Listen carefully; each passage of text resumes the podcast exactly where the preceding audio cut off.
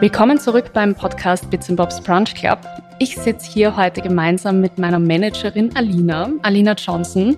Das klingt jetzt wahnsinnig wichtig, Managerin, aber tatsächlich begleitet mich die Alina seit Anfang des Jahres im Bereich meiner Influencer-Tätigkeiten. Aber sie war tatsächlich auch 2015 die erste, ich sage jetzt einfach einmal fremde Bloggerin, die bei einem meiner ersten Events kennengelernt habe. Alina, ich erinnere mich, es war jetzt gestern gewesen, dass du im, ich glaube, es war April 2015 und es war so ein Saftladen-Event. Ich glaube, der hat Lillet-Kassen oder irgendwie so ähm, im ersten Bezirk auf mich zukommen bist und das war eben, wie gesagt, mein erstes Event. Ich war super unsicher und du warst so herzlich von vornherein und hast die auch sofort irgendwie ähm, ja, wieder in diese Wiener Blogger-Bubble hineingezogen. Ähm, du warst zu dem Zeitpunkt auch noch mit dem Blog The Ladies damals eine der ersten österreichischen Bloggerinnen. Und du bist bis heute eine wahnsinnige Netzwerkerin und hast, glaube ich, mittlerweile fast jedes Format durch, bis hin zum eigenen Podcast, den ich übrigens sehr vermisse. Warum gibt es kein Radiogesichter mehr? Und aktuell sind deine größten zwei beruflichen Projekte natürlich deine eigenen Kanäle rund um Frankly Alina und dein Baby Frankly Agency, also deine Influencer Relations und Creator Management Agentur. Und es freut mich unglaublich, dass du heute da bist oder besser gesagt, ich bei dir bin. Hallo Alina. Hallo Eva, vielen Dank, dass ich da sein darf und danke für die Einladung. Ja, wir, wir kennen einander schon eine ganze Weile, oder muss man sagen? Das stimmt, acht Jahre, Wahnsinn. Oder? Unglaublich. Und jetzt begleitest du mich seit Anfang des Jahres als quasi meine Managerin. Und jetzt war es ich natürlich als eines deiner Talents, wie das Ganze mit dem Influencer-Management begonnen hat, vor circa einem Jahr. Richtig. Ähm, aber kannst du vielleicht für die Hörerinnen und Hörer einmal ganz kurz erzählen, wie kommt man darauf, sein eigenes Creator-Management zu gründen? Die Idee spuckt mir tatsächlich schon etwas länger im Kopf herum, länger als ein Jahr sogar, obwohl ich vor einem Jahr offiziell gelauncht habe. Es war im April 2020. 22, genau, 2023 haben wir jetzt. Die Jahre verschwimmen. Oder? So. Vor allem, wenn wir eben schon seit acht Jahren im Business sind, das zeigt ja auch, wie, wie schnell und wie langlebig und wie unfassbar divers die Branche auch ist. Mhm. Und deswegen war ich auch immer sehr gerne dabei und bin gerne dabei geblieben, auch mit der Gründung quasi für das nächste Projekt, ähm, Frankly Agency. Wie gesagt, das war jetzt schon sicher drei Jahre in meinem Kopf. Habe dann auch begonnen, eben die Struktur aufzuarbeiten im Hintergrund, erstmal mich vertraut zu machen mit der Arbeit im Hintergrund als Agentur, weil von Influencer vor den Kulissen bis zu Influencerin nach den Kulissen, das ist einfach ein großer Sprung. Und das war aber auch die Motivation dahinter. Ich wollte eigentlich mein, manche würden sagen, vielleicht Talent oder Präferenz, einfach die, die Liebe zur Ordnung und die Liebe zur ähm, Organisation ähm, nach vorne holen und quasi mein nächstes berufliches Projekt starten. Und so kam es dann zu Frankly Agency, einer Agentur von einer Influencerin für andere InfluencerInnen. Und das war quasi so der Main-Fokus, den ich auch weiterhin ja einfach als Leitsatz beibehalte. Also quasi von vor den Kulissen für hinter die Kulissen für alle zusammen, ähm, genau. Und einfach nur, um alle Hörerinnen und Hörer einmal abzuholen, was macht ihr genau mit äh, Frankie Agency? Kannst du das kurz zusammenfassen? Also da gibt es ungefähr, ja, ich würde sagen, zwei große ähm, Projekte beziehungsweise zwei große Leitmotive. Ähm, Einmal eben das Influencer Management, was ich gemeinsam mit dir zum Beispiel mache. Du bist eins von meinen Talents. Ähm, die betreuen wir eben im exklusiven Management. Wir machen jetzt keine ähm, halben Sachen unter Anführungszeichen, sondern wir sind wirklich projektbasiert von Anfang an dabei eigentlich oder zumindest sehr umfangreich dabei. Das geht von der Reiseorganisation bis zum Kampagnenmanagement, bis zur strategischen Beratung. Also es deckt eigentlich so gut wie alles ab und ähm, deswegen wollen wir das auch super eng mit unseren Creatoren machen. Wir sind eigentlich sehr involviert. Wir haben fast täglich Kontakt mit allen und haben auch regelmäßige Update Calls und geben auch immer Weekly Updates. Also da kam quasi so ein bisschen die Seite vom Business ab, also alles, was quasi hinter den Kulissen, hinter einer Influencerin, einem Influencer passiert ab. Und auf der anderen Seite machen wir auch Influencer Relations. Influencer Relations, das bedeutet für uns alles, was rund um Influencer-Kommunikation ähm, und Kampagnenplanung zu tun ist. Also wenn ein Kunde zu dir kommt oder zu uns kommt und sagt, hey, ich würde gerne mit Influencerinnen arbeiten, sei es für ein Event, sei es für ein, eine Kampagne, sei es für ja, eine Ausstellung, das hatten wir jetzt gerade zum Beispiel, mhm. da können wir dann auch Content liefern, beziehungsweise die passenden Influencerinnen für die jeweiligen Needs und also quasi auch die Kundenseite bedienen. Aber ich muss sagen, Management ist schon einfach ein bisschen das, das Baby dahinter. Man mhm. merkt auch, da geht auch viel Herzblut, viel Gedankenarbeit rein, weil das halt einfach mir sehr nah ist. Und ähm, genau, also das ist, was wir quasi mit der Agentur genau machen. Und wir, wenn die Alina wir sagt, dann meint sie sie und ihr Team, weil du bist keine One-Woman-Show. Und ich glaube, das war ähm, wahrscheinlich auch strategisch sehr so geplant, dass Frankly Agency natürlich du bist, auch nach außen sehr viel du bist, aber das Ganze schon ein Team ist. Das ist eine Agentur, es sind mehrere Leute. Wie viel seid ihr jetzt aktuell? Also wir haben mit der Agentur, beziehungsweise ich habe ähm, zwei Angestellte und mhm. eine Freelancerin. Und wir sind dann quasi so ein Vier-Mädchen-Team oder vier Frauenteams, sagt man, glaube ich, besser. Du sagst, das, du sagst das viel zu wenig. Es sind vier Powerfrauen. Ähm, ihr erlebt das ja tagtäglich. Ich habe vorher recht schmunzeln müssen, wie du gesagt hast, so quasi ja so Daily Updates. Und ich kann das nur zu 100 Prozent bestätigen. Ich fühle mich in meinem Alltag einfach so gut durch euch unterstützt. Und ich glaube, das bringt es sehr gut auf den Punkt. Also ihr greift dazu, wo sozusagen eigentlich ähm, der Hebel vom Influencer halt einfach ein anderer ist, nämlich mhm. dass man halt create Tor sein sollte oder halt in meinem, in, in meiner Phase, wo ich halt einfach sehr viel ähm, Arbeit auch aktuell in die Richtung Reported ähm, leite und halt da fokussiere, war es halt für mich einfach wahnsinnig wichtig, mir einen Partner an die Seite zu holen, der mich halt vor allem mit dem ganzen Kundenmanagement entlastet. Und ja. das hat es halt zu hundertprozentig ihr. Ja, und ich, ich finde es auch schön, dass ich eben mittlerweile Leute an der Hand habe, die das auch so leben, wie ich das mache und die das auch so schätzen und auch einfach diesen, es ist halt ein eigener Lifestyle. Du weißt, man muss halt nicht immer 9 to 5 arbeiten, was ein Privileg und ein Segen, aber auch ein Fluch sein kann manchmal, weil man muss halt auch mal sich manchmal am Sonntag hinsetzen. Aber ähm, vor allem jetzt quasi mit dem Mindset, dass ich für mich, natürlich meine Mitarbeiterinnen müssen nicht am Sonntag arbeiten, das ist es nicht, aber quasi dieses Mindset. Also arbeitet, so, arbeitet bei Frankly Agency. Auch sonntags. Absolut schlechteste Werbung. Nein, aber quasi dieses Mindset, dass ähm, es einfach kein, kein regulärer Job mhm. ist und dass man halt einfach mal zu Events gehen kann oder dass man halt einfach mal reisen muss für die Arbeit oder einfach auch andere Möglichkeiten hat, als einfach nur quasi an einem Bürotisch zu sitzen, E-Mails zu machen, was natürlich der Hauptjob ist, darf man gar nicht vergessen. Wir schreiben den ganzen Tag E-Mails, das ist the fun part auch. Aber ähm, es ist halt auch ein sehr flexibler Job und das kommt halt auch mit der Selbstständigkeit bei mir, dass ich das auch einfach bieten kann. Und ähm, ich glaube, das ist das auch, was mich von anderen Agenturen ein bisschen unterscheidet, weil ich halt eben weiß, wie die Needs von Creatorinnen sind und manchmal brauchst du halt sofort eine Antwort. Und ähm, ich glaube, das ist ganz stark auch bei mir einfach drin, weil ich weiß, ich bin da, wenn man mich braucht und ich habe ganz wundervolle Unterstützung, die mir im Hintergrund das alles möglich macht, da zu sein. Und ich glaube, das ist, was ich sagen wollte. Voll schön, voll schön zusammengefasst. In deiner Agency betreust du mit deinem Team ja einige Talents, aber wie du richtig vorher gesagt hast, ihr vermittelt eben auch unterschiedliche Influencer, nicht immer nur in eurem Talentpool, sondern eben auch unterschiedliche, ähm, auch eben an einzelne Influencer-Kampagnen. Kannst du vielleicht einfach allen Hörerinnen und Hörern kurz so ein 101 geben, so in die Richtung Influencer Management. Was sind so Tasks? Ich meine, du hast gerade eh schon so in die Richtung begonnen.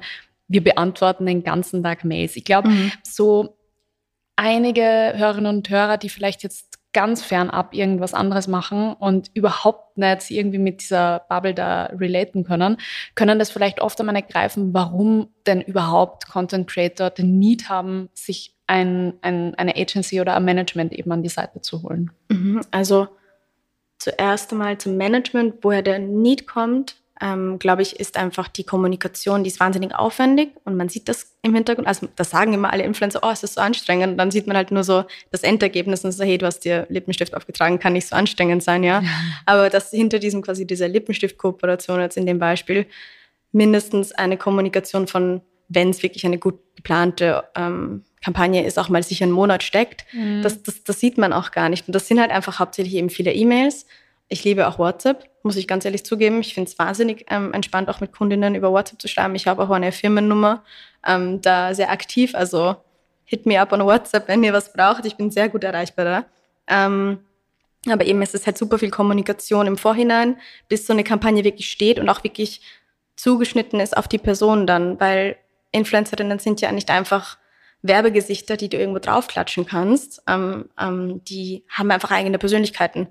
Und die muss man auch für solche Kampagnen kennen, schätzen mhm. und auch vertreten, bis dann wirklich eine gute Platzierung auch dabei rauskommt. Und ich finde, das ist so ein bisschen die, die Feinheit, die oft vergessen wird, weil oft kommen auch Kundinnen eben super kurzfristig mit der Kampagne mit einem Briefing und sagen dir, hey, ähm, ich hätte gerne diese wieder Lippenstift-Kooperation so und so umgesetzt, aber vielleicht passt das gar nicht zu dir. Und wir sind quasi der Vermittler, der sagt, hey, für die Eva wird das viel besser passen, wenn wir das so und so umsetzen.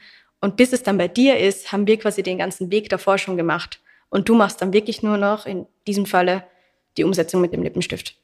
Und ich, ich kann vielleicht da noch anfügen, ich sehe euch zum Beispiel als hundertprozentige Firewall. Also ähm, ich finde, das ist ein ganz gutes Bild, weil ich war tatsächlich ganz, ganz lang einfach, ähm, habe ich das alles selber gemacht und habe immer gemeint, ich muss das selber machen, weil die persönliche Kommunikation mit dem Kunden und pipapo. Und das ist natürlich auch noch immer wichtig, dass man so ein bisschen ein Gesicht zum Kunden hat. Aber ich habe das Gefühl, das verliere ich durch euch nicht, sondern ich profitiere eigentlich auch durch eure Professionalität, weil ihr wirklich auch innerhalb von eigentlich wenigen Stunden, maximal vielleicht 48 Stunden eben direkt auch an Kunden zurückschreiben könnt, was ich oft einmal zeitlich gar nicht mehr in meinen vollen Arbeitsalltag packen konnte. Mhm. Aber ähm, ja, für wichtiger ist halt vor allem dieser, dieser Firewall-Gedanke. Es gibt halt ich glaube, man kann sich das vielleicht als komplett Außenstehende gar nicht vorstellen, wie viele Mails tagtäglich da ins Postfach gelangen. Und das sind natürlich ganz viele ähm, PR-Aussendungen etc. Aber es sind halt auch alleine das einmal zu sortieren, ist einmal Arbeit. Dann irgendwie auch ähm, zu kategorisieren, okay, was ist relevant, was ist ähm, weniger relevant, ähm, was müssen wir sofort machen, was hat ein bisschen Zeit, was kann die Eva vielleicht gar nicht machen, weil da gibt es schon Kunden, es sind lauter solche Dinge, wo ich einfach so dankbar bin, dass ich quasi, ich sage immer zu meinem Freund, äh, ihr seid wie mein zweites Gehirn. Und das funktioniert halt einfach im Best Case echt einfach wie so ein Glied ineinander. Ja, also vielen Dank für die lieben Worte erstmal. Freut mich total. Ich glaube, wir weiben einfach auch vom ähm, vom Level in der Kommunikation und von dem, was wir wichtig finden und wie wir arbeiten auch, weil das kann man auch nur zurückgeben. Man kriegt ja auch nur die Art von Professionalität in die Arbeit, wenn beide Seiten einfach Hand in Hand gehen. Und ich mhm. kann zum Glück sagen, dass alle meine Creator die Arbeit auch sehr wertschätzen, die wir machen und uns einfach auch sehr in die Karten spielen. Also wir sind absolut blessed mit den Leuten, die wir haben. Das ist schon mal ein wichtiger Schritt. Und auch ich merke das auch selber als Creatorin, wenn man nicht ganz nah am Kunden ist, dann hat man halt diese ganzen Microtensions auch nicht. Mhm. Und ich mhm. glaube, jeder kennt das, wenn er eine E-Mail schreibt.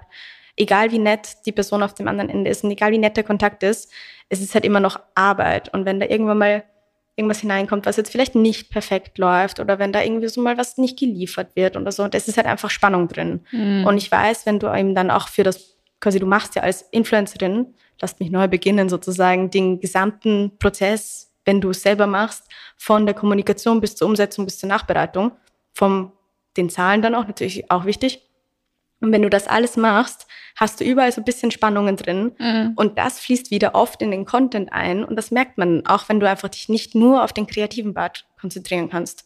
Und das war für mich immer so ein bisschen ein, ein Thema auch, weil man da auch gemerkt hat, wenn eine Kooperation nicht frei ist. Wenn sie nicht mhm. frei von Baggage ist und dann wusste ich immer so, ah, okay, also vielleicht merken das nur wir, wenn wir andere Kooperationen sehen, oder ah, da war vielleicht ein Thema dahinter. Mhm. Ähm, und deswegen, ich glaube, das ist, ja, ich, ich merke, dass wenn eine Kooperation nicht so leicht flutscht, sozusagen, dann merkt man einfach, vielleicht war das Briefing zu lang, vielleicht war die Kommunikation nicht gut, das Produkt ist nicht angekommen, dann musste man da hin und her schieben, dann hat das Timing wieder nicht gepasst und das sind all die Parts, die wir halt übernehmen. Und natürlich gibt's ab und zu auch Sachen, die jetzt nicht so gut laufen, aber das projiziere ich dann nicht auf die Kampagne, weil die Kampagnenumsetzung machst du. Du kriegst von mir das mhm. fixfertige, quasi das fixfertige Dokument ähm, und damit kannst du arbeiten, bist ganz befreit von allem, was an Kleinigkeiten davor Baggage. war. Ja, genau. Ja. Das ganze Projektmanagement fällt halt weg. Und es gibt einen Grund, wieso Projektmanagement in jeder größeren Firma ein eigener Beruf ist mhm. und nicht Projektmanagement plus Content Creation plus Social Media. Mhm. Das machen halt vielleicht kleinere Firmen natürlich, auch aus Kostengründen, verstehe ich auch. Aber wenn es bei Influencerinnen geht und wenn es sich auch eben in der, sagen wir, im Auftragsvolumen einfach auch lohnt. Und das mhm. muss man ganz ehrlich sagen, nicht jeder braucht ein Management, aber ab einem gewissen Level an Aufträgen lohnt es sich auch, das auszulagern. Mhm. Vielleicht auch ein ganz interessanter Punkt, weil ich mir vorstellen kann, dass sich viele jetzt fragen, okay, und wie funktioniert das? Ähm, zahlt dann die Eva jetzt zum Beispiel in dem Fall Frankly Agency?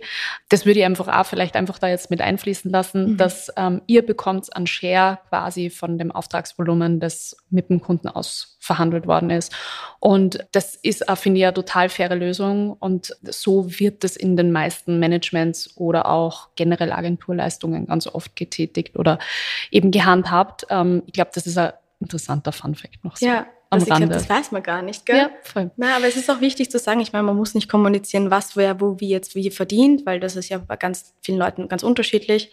Aber es ist auch eine gängige Lösung und es ist auch etwas, was jetzt niemandem wehtut. Mhm. Weil im Endeffekt bekommen die Influencerinnen gute Arbeit von uns im besten Falle, die Kundinnen bekommen gut organisierte Arbeit und wir haben natürlich auch etwas zu tun, was auch total positiv ist. Also es ist wirklich ein, ein gutes Dreieck, das sich da sehr schön. Dreieck. Ja, absolut, absolut. Also im Endeffekt, es geht, man muss es auch sagen, es geht nur unter Anführungszeichen nur um Werbung, aber Influencer-Werbung ist halt einfach super persönlich und da muss man einfach ein bisschen Fingerspitzengefühl haben und ja, ich glaube, das ist ähm, sehr wichtig, dass das einfach auch so monetär einfach ähm, gut ineinander greift in den, in den Zahnrädern. Hundertprozentig, hundertprozentig.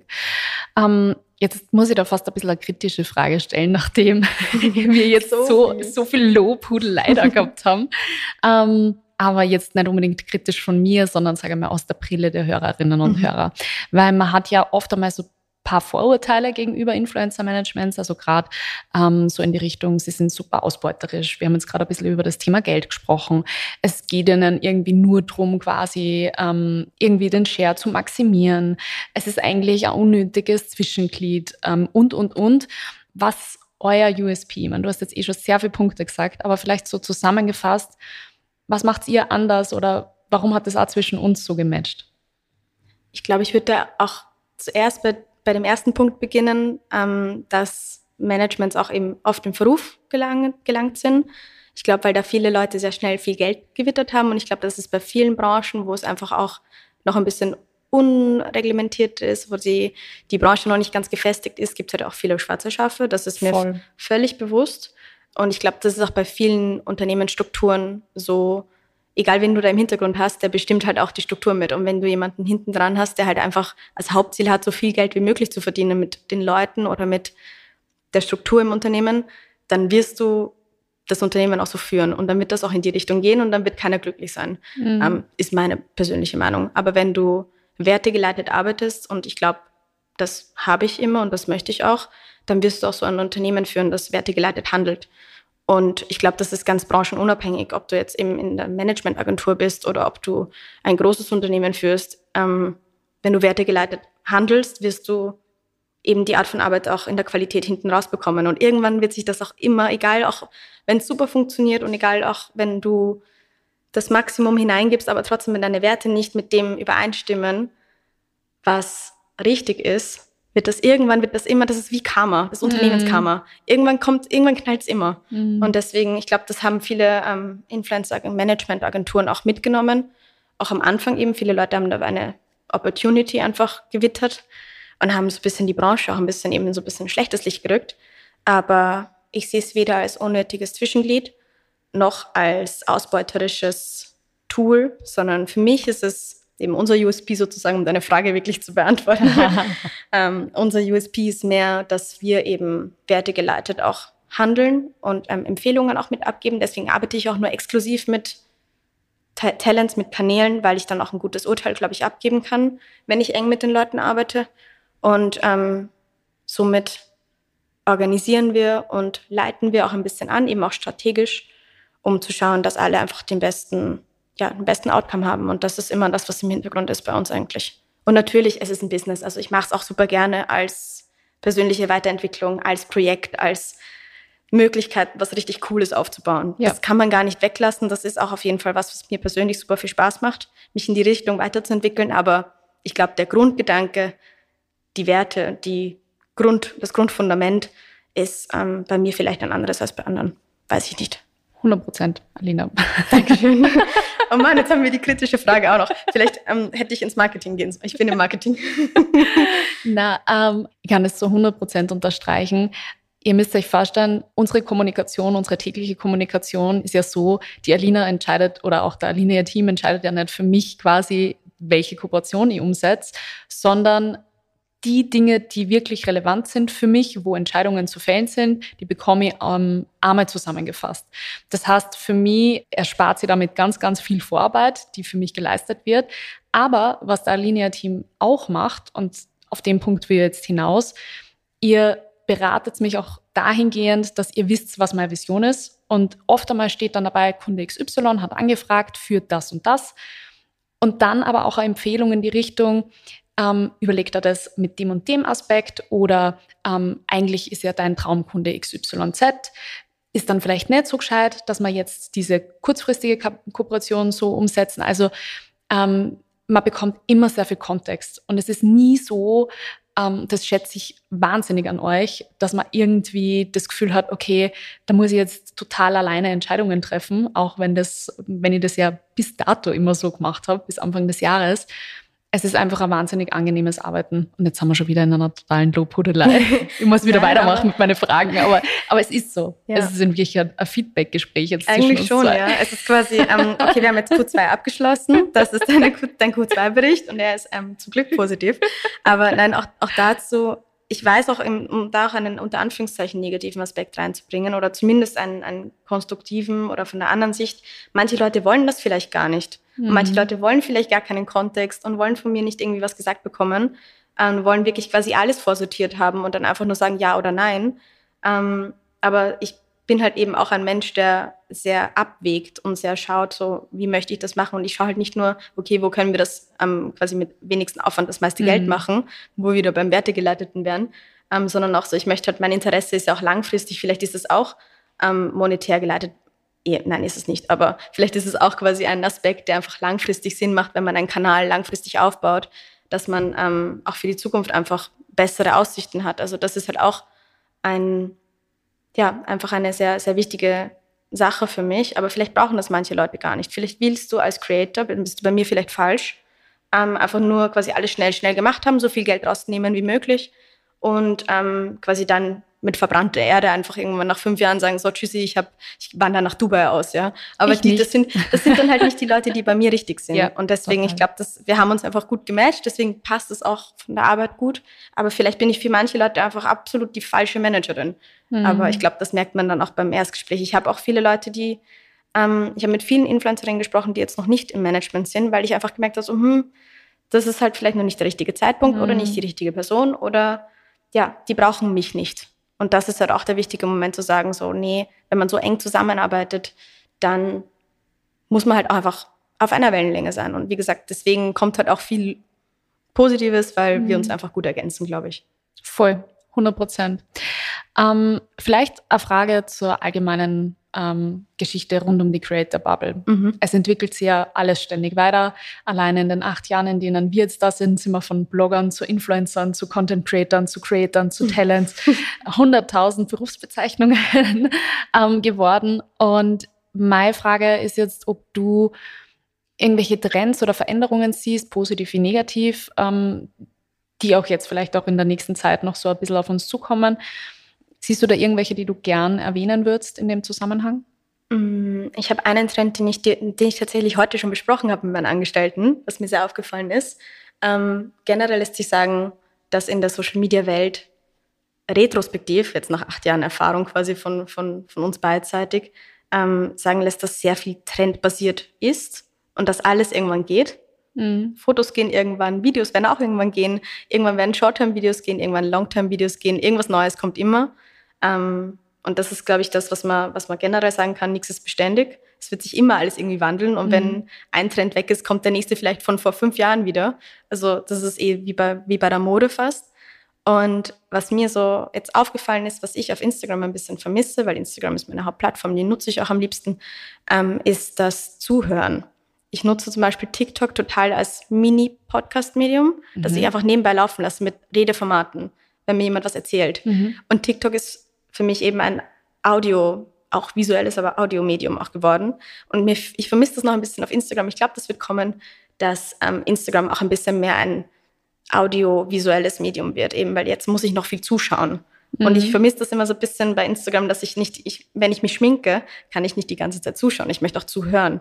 Und ich glaube, für mich ist das so ein, ein Trend, auch was ich wahrscheinlich euch auch allen sagen werde. So, hey, fangt mal an, in euren Reels ein bisschen zu sprechen. Erzählt mhm. den Leuten was, wenn ihr was macht und baut einen Hack mit ein. Dann speichern sie sich's noch oder so oder leiten sie es weiter. Aber genau, also das ist was, was ich persönlich als Nutzerin beobachtet habe. Und das würde ich jetzt einfach mal versuchen, wenn ich Creator wäre.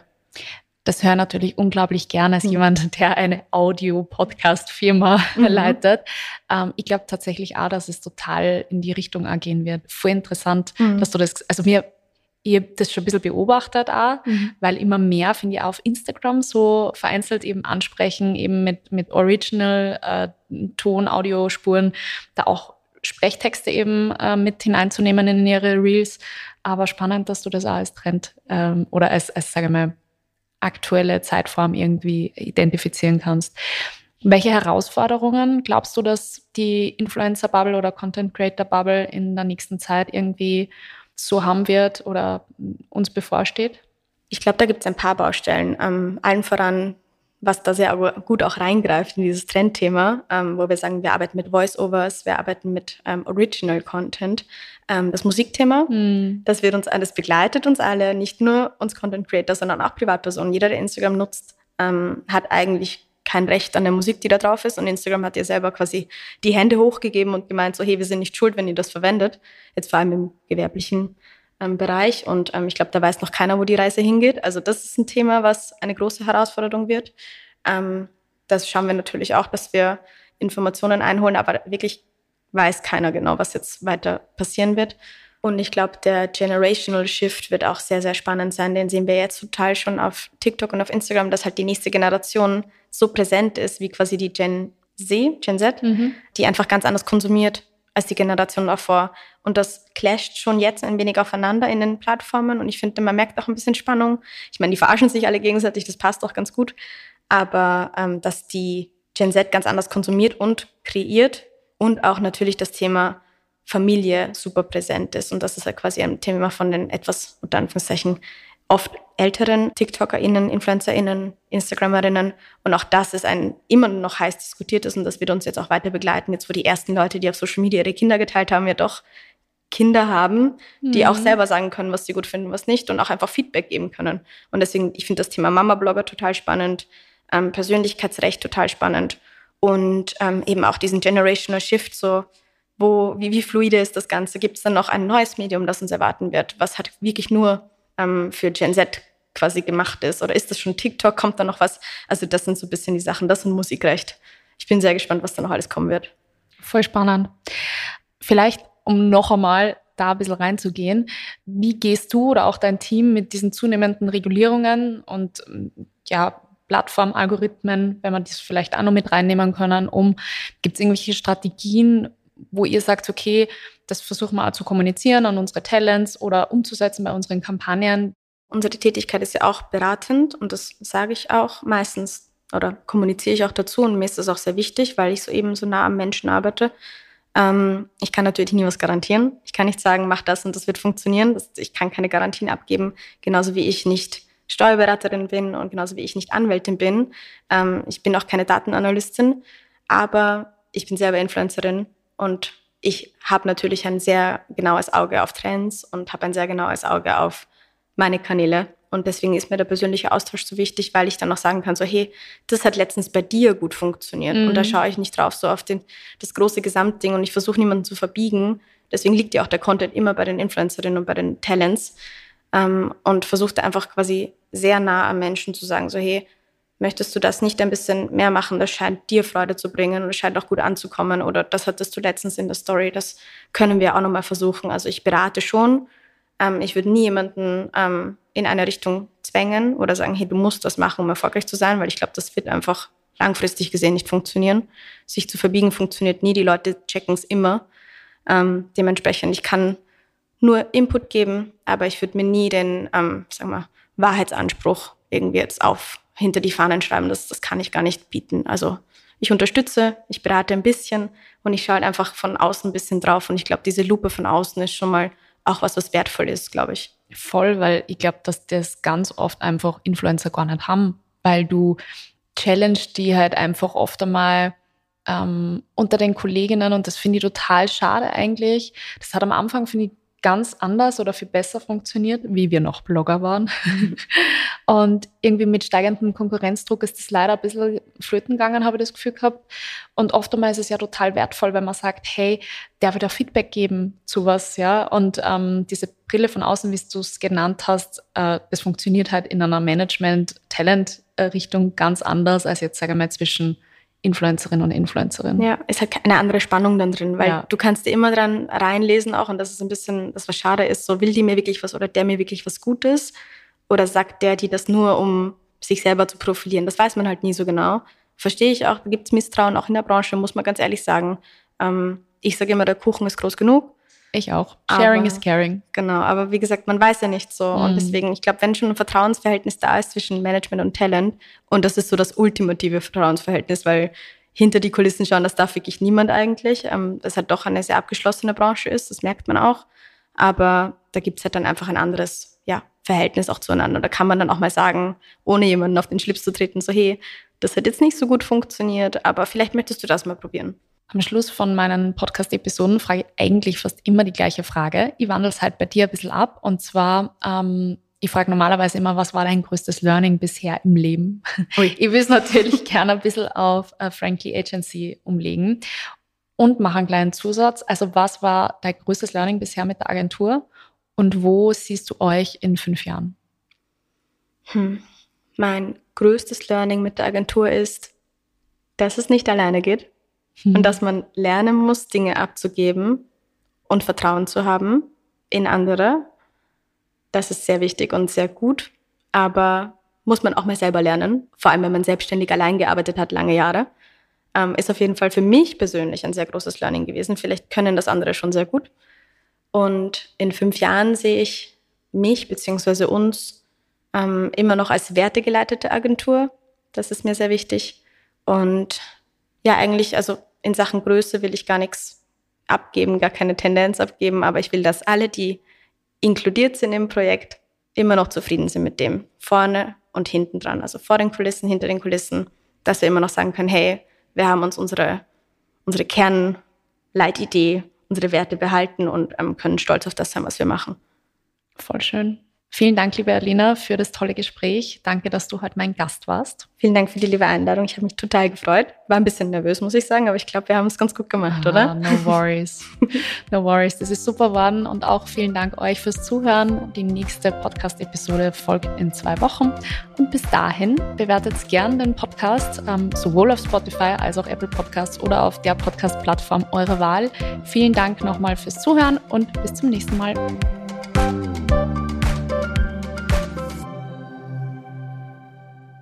Dieser Podcast wurde produziert von WePodit.